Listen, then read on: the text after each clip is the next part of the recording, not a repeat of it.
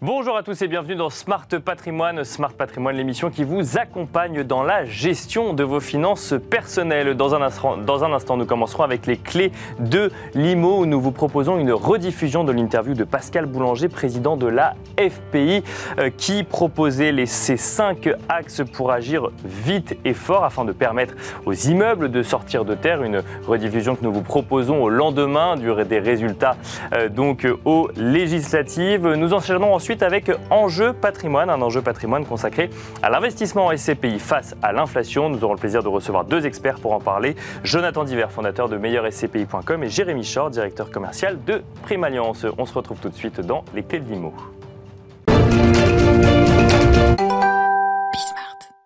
La Fédération des promoteurs immobiliers tirait il y a quelques semaines sur le plateau de Smart Patrimoine la sonnette d'alarme vis-à-vis des immeubles qui n'arrivent plus à sortir de terre. C'était Pascal Boulanger qui était donc en duplex avec nous et qui nous détaillait les cinq axes qu'il propose pour agir vite et fort.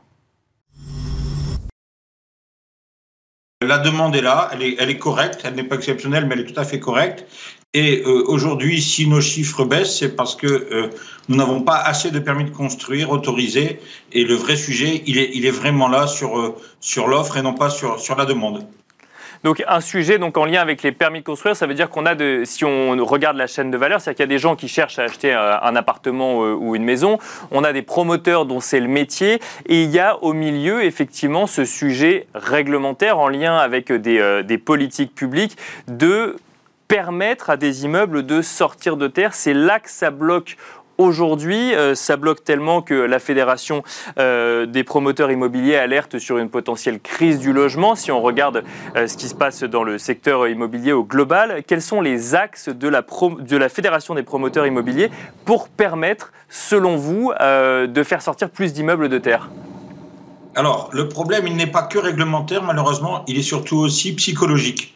Nous avons aujourd'hui, depuis 2-3 euh, ans environ, un refus de la population de l'acte de construire. C'est-à-dire que tout le monde veut bien être bien logé. Là-dessus, il n'y a pas de, il a pas de difficulté. Par contre, not in my garden. Euh, construisez, mais pas tout près de chez moi.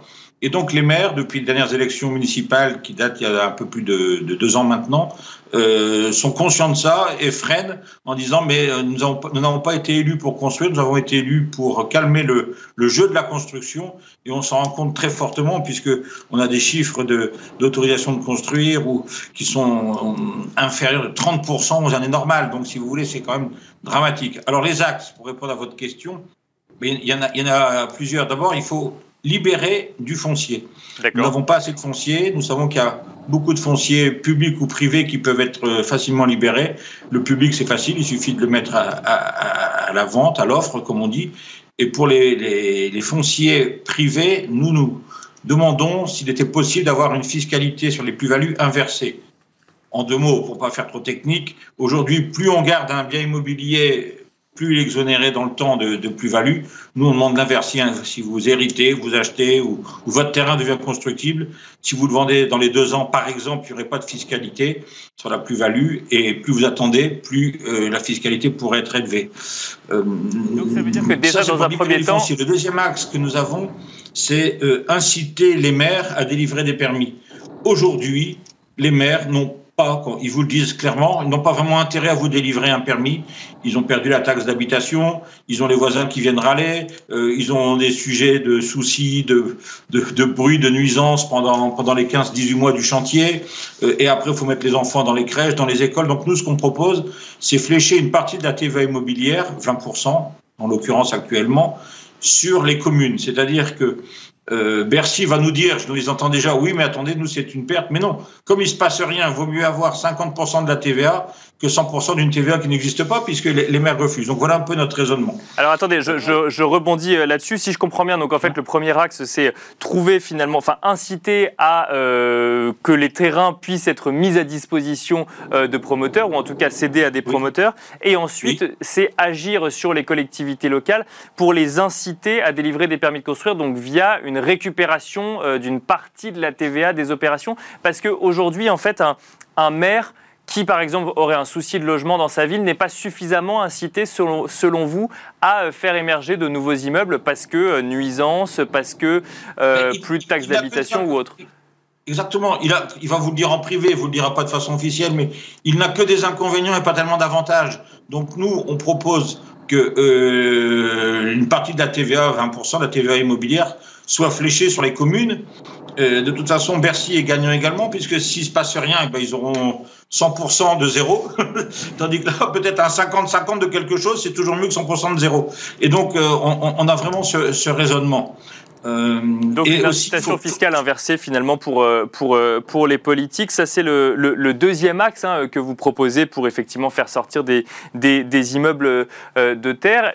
Est-ce que ça veut dire que le jour où on a réussi à trouver un terrain et qu'on a enfin le permis de construire délivré par la mairie, les choses sont réglées et les immeubles peuvent enfin sortir de terre, Pascal Boulanger? Alors sur mon deuxième axe, je n'ai pas fini l'argumentation parce qu'il faut savoir que les PLU qui sont eux-mêmes établis par les communes ou les, ou les communautés de communes, les, les EPCI, euh, sont, ne sont utilisés en France qu'à 65% de leur capacité. D'accord. J'aime dire, j'aime prendre cette métaphore, c'est comme si on vous disait l'autoroute est limitée à 130, mais attention, on vous flash à partir de 90. Donc euh, là, il y a un vrai problème, c'est eux qui édictent la règle, hein. ce, ce, ne sont pas les promoteurs qui édictent les règles, vous vous en doutez. Bien sûr. quand, on arrive, quand on arrive avec des règles respectées, on nous dit c'est trop dense. Donc, il faut aussi, dans ce deuxième point d'inciter les maires, faut peut-être aussi un peu euh, considérer les PLU comme un minimum. Et euh, aujourd'hui, on ne pourrait plus descendre en dessous de ces minima prévus par ces PLU, parce que euh, à chaque fois qu'on fait un PLU nouveau, c'est pour réduire les, les constructibilités.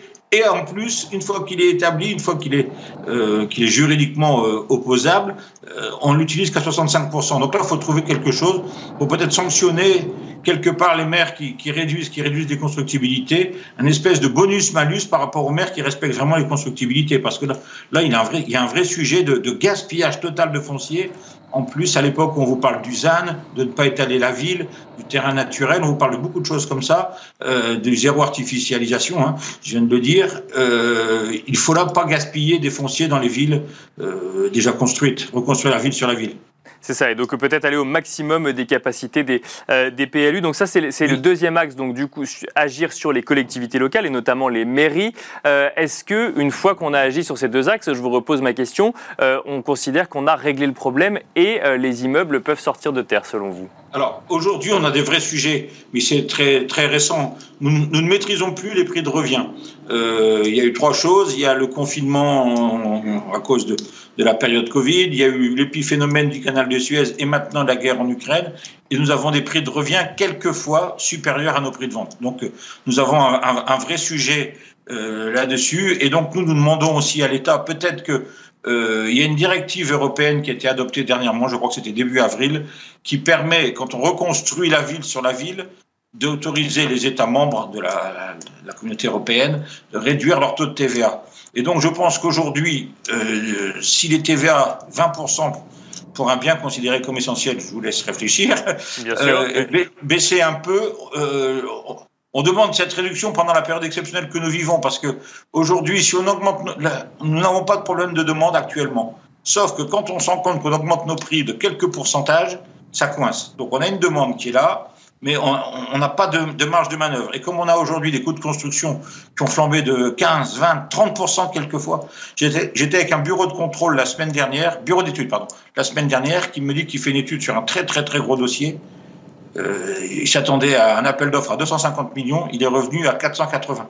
Bon, vous voyez, euh, il y a quand même des, des, vrais, vrais, vrais sujets. Un, Donc, imputable euh, à la hausse des prix des matières premières, du coup Dû à la hausse, de, bien sûr, dû à la hausse des prix des matières premières, dû à aussi une, raréfaction de la main-d'œuvre. Donc, les entreprises doivent embaucher et payer plus, plus cher pour avoir des collaborateurs euh, ouvriers, même, nous, promoteurs, nos collaborateurs euh, sont, chassés il y, a un manque de, de collaborateurs. Donc, euh, mais, mais, la vraie raison, c'est quand même la hausse des matières premières, il faut être clair. Et alors, cette baisse de TVA, pour bien comprendre, elle s'appliquerait à qui? Elle s'appliquerait aux promoteurs immobiliers qui achèteraient moins cher parce qu'ils ne paieraient pas de TVA sur les produits ou elle s'appliquerait à ceux qui non, achètent non, non, les logements?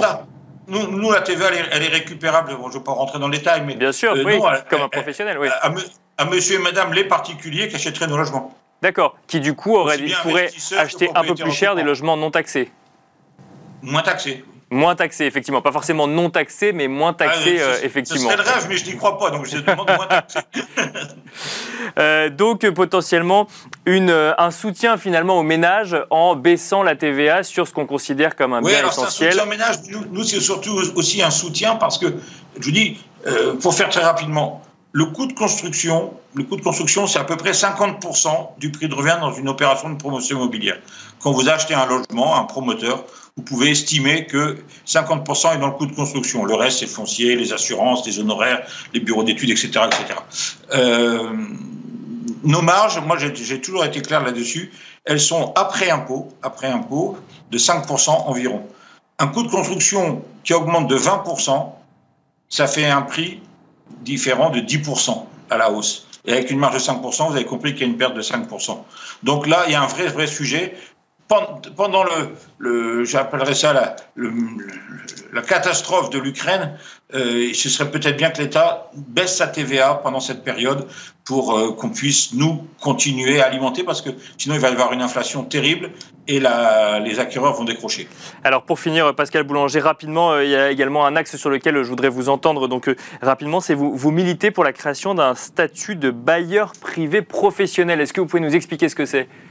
Oui, le bailleur privé professionnel, bah, c'est quelqu'un qui investirait, qui, aurait, qui, achèterait quelques logements euh, et qui, aurait, qui, pourrait en faire un métier, c'est-à-dire il pourrait euh, avoir un salaire, il pourrait déduire les charges comme une activité de, de, de professionnelle. Et donc c'est important parce que aujourd'hui, à titre privé pour le coup. À titre privé, voilà, un particulier qui aurait le statut de, de bailleur professionnel. Euh, Aujourd'hui, ça permettrait d'alléger les charges du particulier. Il pourrait passer toutes ses charges en, en, en comment dire, en, euh, en, en, dépenses hein, et s'éloigner en recettes pour avoir un équilibre. Et ce serait sûrement une façon d'avoir quelques personnes qui n'ont pas une activité réelle, mais qui pourraient acheter comme ça quelques logements. Et alors, euh, on, on, comprend bien l'intérêt pour l'investisseur et pour la, le, la, la fédération des promoteurs immobiliers ou pour cette activité de promoteur immobilier, c'est quoi? C'est euh, faciliter un accès au financement euh, des, euh, des, des, des, personnes privées? Ben oui, mais oui, mais aujourd'hui, c'est surtout trouver, c'est trouver des solutions. On ne peut pas admettre euh, en tant que président de la FPI, je ne suis pas très fier des chiffres que j'ai annoncés la semaine dernière en conférence de presse, où vous voyez moins 20 euh, et quelques pourcents, 20,2 de réservation trimestre de cette année par rapport au, au N-1, moins 30,5% de, de produits à la vente. Et vous savez, nous, euh, nous, avons, nous, nous avons un chiffre qui nous intéresse, c'est notre offre. Et nous sommes heureux quand un promoteur moyen est heureux quand il a 12 mois euh, à, l'offre. L'offre euh, euh, aujourd'hui est à 7 mois,7. Nous n'avons rien à offrir. Donc il faut vraiment relancer une dynamique. Voilà, donc c'était Pascal Boulanger, le président de la Fédération des promoteurs immobiliers, qui détaillait ses propositions pour agir vite et fort face aux difficultés de faire émerger des immeubles de terre. Quant à nous, on se retrouve tout de suite dans Enjeu patrimoine. Et nous enchaînons à présent avec Enjeu patrimoine, un enjeu patrimoine consacré à l'investissement en SCPI. Euh, l'immobilier est souvent présenté comme un rempart contre l'inflation. La formule est connue, mais dans un contexte d'inflation à plus de 5% en mai sur un an, les SCPI peuvent-elles simplement se targuer d'avoir des loyers indexés sur l'inflation?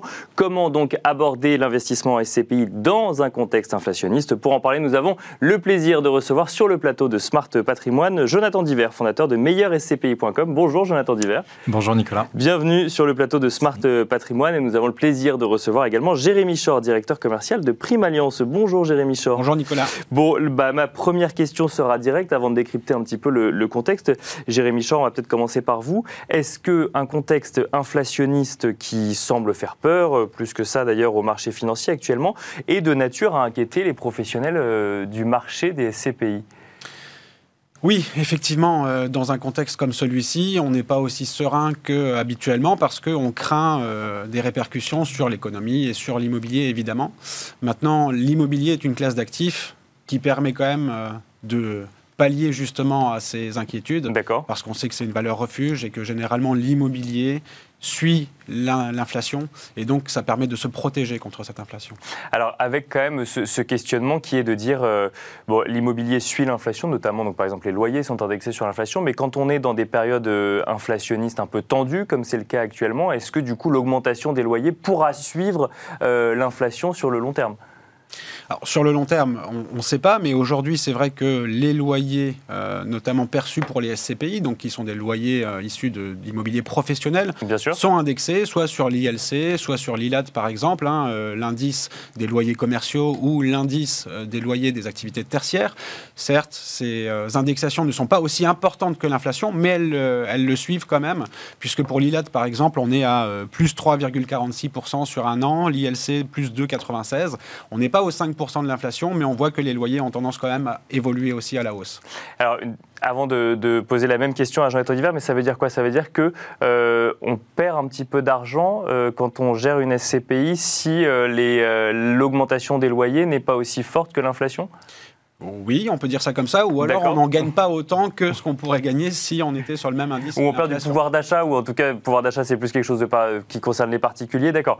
Mais euh, c'est pour, pour, bien comprendre le, le mécanisme. Jonathan Diver, j'ai envie de vous poser la même question. Est-ce que le contexte inflationniste actuellement est de nature à inquiéter les professionnels, euh, les professionnels enfin, de, de SCPI alors, moi, je pense que le, vrai sujet, il est finalement euh, sur l'économie, euh, l'économie mondiale et puis euh, finalement européenne, c'est de savoir est-ce que l'économie européenne ne va pas être trop affectée finalement par par ce pessimisme, parce qu'on peut le dire, il y a un pessimisme ambiant, alors que finalement on a quand même bien redémarré post, post-Covid.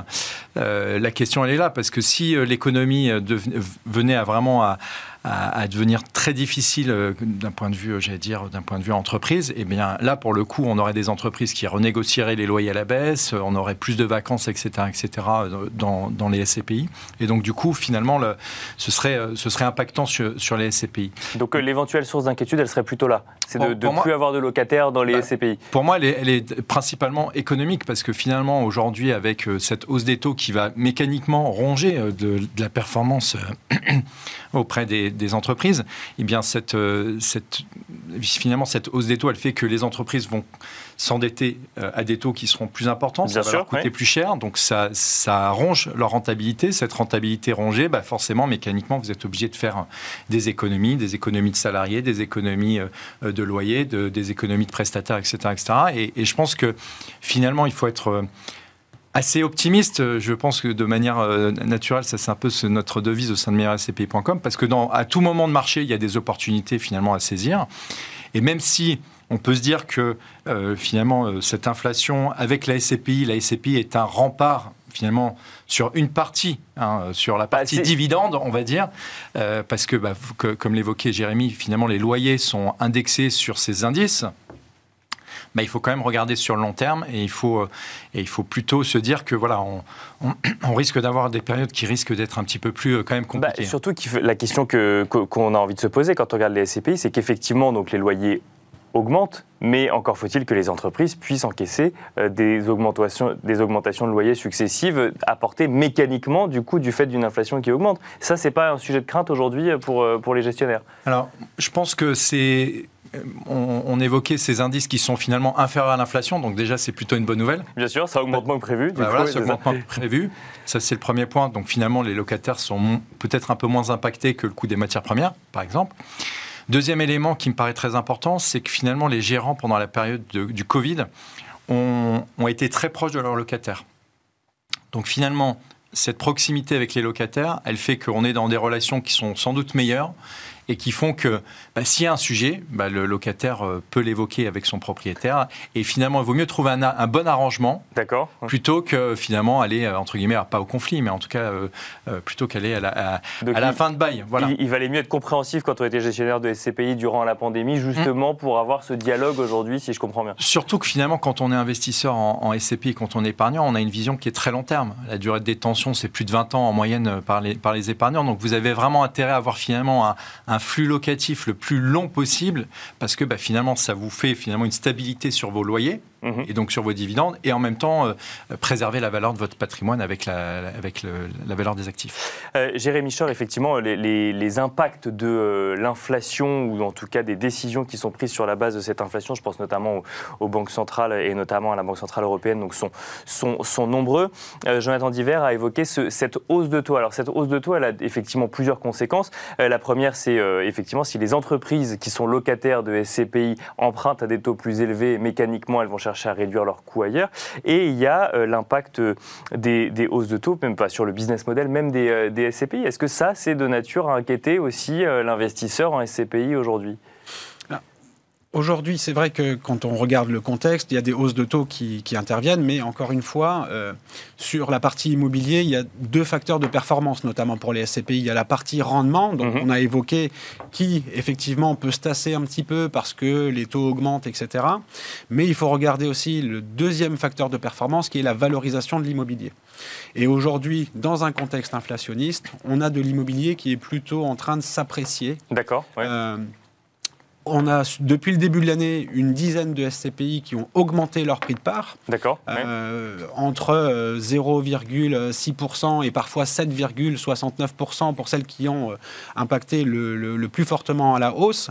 Donc, quand on a une SCPI qui distribue en moyenne 4,5, puisque c'était 4,49 l'année dernière, le taux moyen de distribution, et qui s'apprécie de 2, 3 ou 4%, ben on a une performance globale qui est, qui est au-dessus de 7, 6 ou 7%. Donc, on a quand même euh, des performances qui sont très très intéressantes et aujourd'hui supérieures à cette inflation. Mais est-ce que du coup, euh, on a beaucoup de particuliers qui investissent en SCPI, par exemple, en souscrivant un emprunt qui ne viendrait plus demain, comme on le fait quand on achète une résidence principale ou secondaire?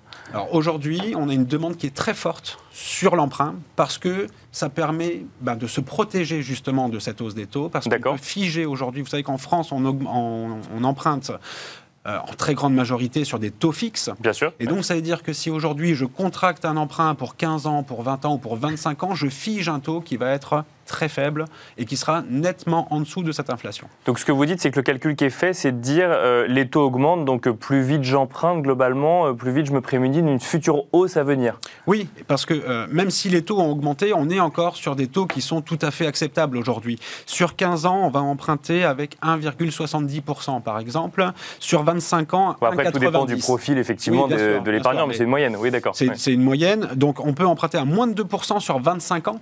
donc ça dire que pour 100 000 euros, par exemple, je vais avoir une mensualité de 400 euros par mois et je vais avoir en face des revenus de SCPI si je fais une allocation avec un rendement moyen à 350 euh, ou 375 euros par mois. Donc j'ai un effort d'épargne qui est très faible et je fige mon taux sur de l'immobilier qui lui pendant 20-25 ans, on le sait quand on regarde en arrière sur des cycles très longs, l'immobilier se valorise beaucoup. Donc on a la capacité de se créer un patrimoine et de s'enrichir de cette façon avec l'emprunt qui aujourd'hui reste encore euh, à des taux acceptables. Et là, vous constatez que du coup, ça n'est pas un frein aujourd'hui sur la demande en matière d'investissement en SCPI Non, au contraire, on a une demande qui est très forte sur l'emprunt parce que je pense que les particuliers sont tout à fait conscients que s'ils veulent faire un emprunt, c'est aujourd'hui, en tout cas, c'est mieux de le faire aujourd'hui que dans deux ans euh, si on a des taux qui continuent à augmenter. Alors, vous avez mentionné, euh, Jérémy Charles, l'augmentation donc du prix de part de SCPI. Ça veut dire donc, Jonathan Diver, que ça coûte un peu plus cher du coup d'investir aujourd'hui en SCPI bah, c'est en fait ce qui se passe, c'est qu'il y a un mécanisme. Euh, bon, c'est un, un, peu barbare, mais c'est la valeur de reconstitution. Donc finalement, c'est la valeur d'expertise, parce qu'un expert immobilier donne une valeur sur l'ensemble du patrimoine des SCPI chaque année c'est plutôt, je trouve que c'est plutôt sécurisant, sécurisant pour un épargnant parce qu'en fait, quand vous êtes épargnant, vous voulez vraiment connaître la valeur de, vos actifs. Et en fait, le, gérant, il doit définir un prix qui a plus ou moins 10% de cette valeur de reconstitution. Donc, on prend un exemple, si la valeur de reconstitution, c'est 1000 euros, votre prix de part, il doit être compris entre 900 et 1100 euros. Donc le prix auquel vous mettez en vente la part de SCPI est lui-même basé sur un prix qui a été fixé à l'avance par un expert. Exactement, par un expert immobilier qui est, qui est un expert immobilier indépendant. Donc si euh, votre part est à 950 euros, vous voyez que vous avez une décote finalement de 5% par rapport à la valeur de reconstitution. Il y a encore pas mal de SCPI qui sont euh, finalement un peu décotés, hein, qui, avec des gérants qui ont augmenté de façon régulière, mais euh, mesurer finalement les, prix de part. Parce que cet expert prend en compte l'inflation dans, dans le calcul de la valeur de reconstitution ah, Bien sûr, oui. Bah, bah, mécaniquement, parce que vu que c'est le, calcul, il est fait à partir des loyers, de, du marché, donc Mécaniquement, oui, bien sûr. mécaniquement, voilà. Et des différents indices dont vous avez parlé tout à l'heure, euh, sur lesquels sont indexés les loyers, par exemple. Exactement. Donc finalement, quand on a un prix de part euh, qui est à 950, on achète moins cher. Le, finalement, c'est SCPI que le prix, euh, j'allais dire, si c'était un, prix à 1000 euros. Et là, il y a encore certaines SCPI qui sont finalement décotées, légèrement décotées. Euh, donc c'est intéressant. Maintenant sur, sur, la, sur la hausse des taux, il faut quand même avoir, euh, il faut être un peu lucide. C'est que cette hausse des taux, mécaniquement, elle va faire que certains actifs vont, vont, vont être un peu décotés en termes de valeur. Euh, par contre, il faut quand même se regarder dans le rétroviseur. En 2008, quand les, les taux ont remonté de façon significative, bah, qu'est-ce qui s'est passé? C'est qu'il y a eu énormément d'opportunités. Et ces opportunités, elles ont été saisies par qui? Par les SCPI. Pourquoi? Parce que les SCPI, elles sont capables d'acheter cash, sans condition de, comment dire, suspensive de, financement. Et, euh, et, on le voit, hein, il y a certains gérants Ce que vous appelez des opportunités, c'est euh, des immeubles potentiellement qui pourraient être mis en location plus tard. D'accord. Voilà, qui, bah, des immeubles qui sont à, vendre et puis finalement avec des, des, gérants qui sont capables de se positionner. Les, finalement, ce qui fait la chance des SCPI, c'est cet horizon très long terme parce que quand on se positionne en SCP, on n'est pas là pour 5 ans, on est là pour 25 euh, ans. Hein.